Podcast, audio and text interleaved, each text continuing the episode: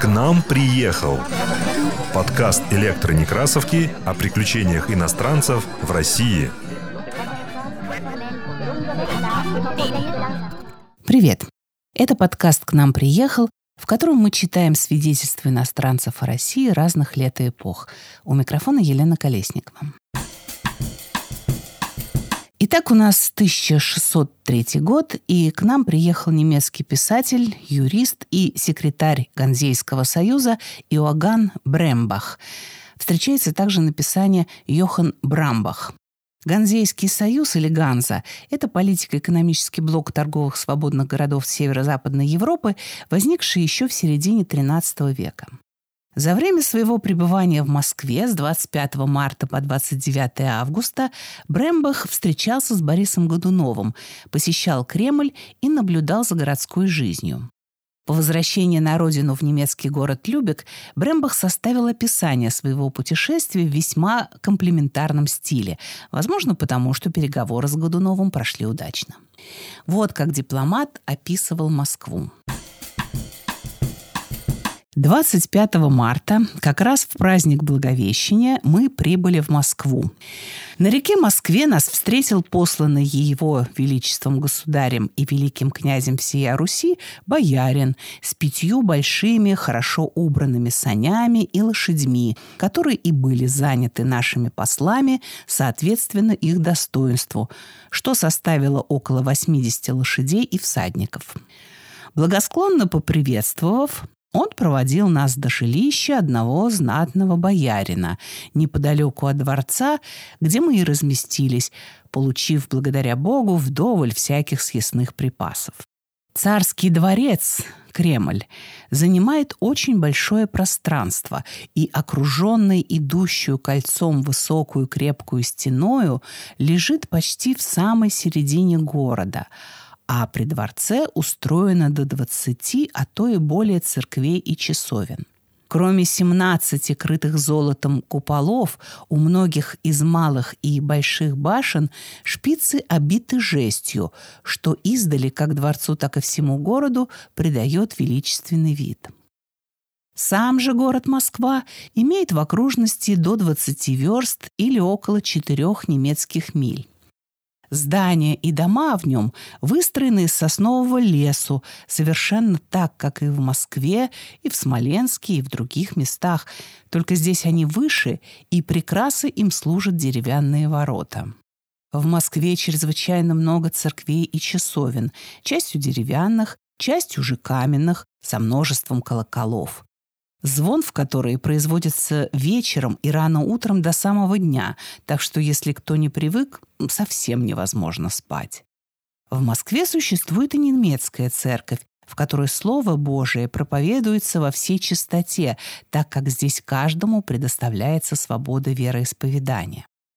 На десятый день после 25 марта, когда мы, как уже было сказано выше, приехали в Москву, нам была дана высочайшая аудиенция, о которой и был составлен следующий протокол.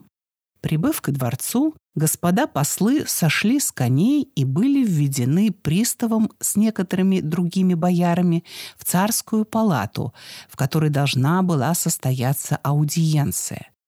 Но сначала им пришлось пройти через большую переднюю палату, в которой во множестве сидели знатные бояре, одетые в вышитые золотом одежды. Вступив затем в царский покой, мы увидели сидящих рядом на троне старого государя Бориса Федоровича и царевича Федора Борисовича, отец по правую, а сын по левую сторону. У старого царя на голове была надета царская корона, а в руке он держал царский скипетр. На молодом царевиче одеяние было вышито золотом и жемчугом. Корона, скипетр и шитье сияли блеском украшавших их чудесных бриллиантов и иных драгоценных камней. Вокруг залы сидели бояре, одетые также в кафтаны, сшитые золотом – а на полу был разослан великолепный ковер. Тут же находились четверо придворных в белой атласной одежде – рынды.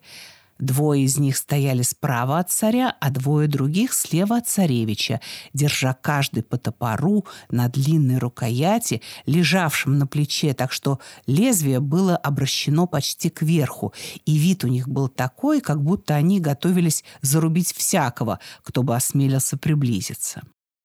17 того же месяца апреля, вербное воскресенье, смотрели мы на процессию, как царь и великий князь всея Руси, государь Борис Федорович и его сын, его величество царевич, из царского дворца Кремля вели, или, как вернее сказать, держали под узцы осла или коня святейшего патриарха, ехавшего на нем в церковь, называемую Иерусалимскую. Государь же и патриарх, который сошел с коня, поднялись по лестнице, ведущей в церковь. В продолжении же шествия в церковь и обратно их величество, дойдя до моста, посылали сказать находившимся на отведенных для них местах посольскому дьяку, одному знатному боярину, свите покойного герцога Шлезвигс-Галштинского Иоанна, а также нашим господам-послам, что его величество жалует их от своего стола. Вскоре затем действительно явился к нам пристав в сопровождении знатного дворянина и толпы слуг с царским угощением. 11 июня, накануне Троицыного дня, перед полуднем, мы, благословясь, оставили Москву. Причем господа послы с некоторыми членами своей свиты ехали верхом на царских конях, а наш пристав и другие бояре в сопровождении почти 300 всадников проводили нас за самые дальние городские ворота и даже немного далее по дороге. В этот день проехали до села Долотово, 6 миль, где и ночевали в открытом поле. Послы же спали в палатке. На электронекрасовке вы найдете подборку книг «Приключения иностранцев в России», где собрано свидетельства иностранных граждан и их впечатления о России разных лет и эпох.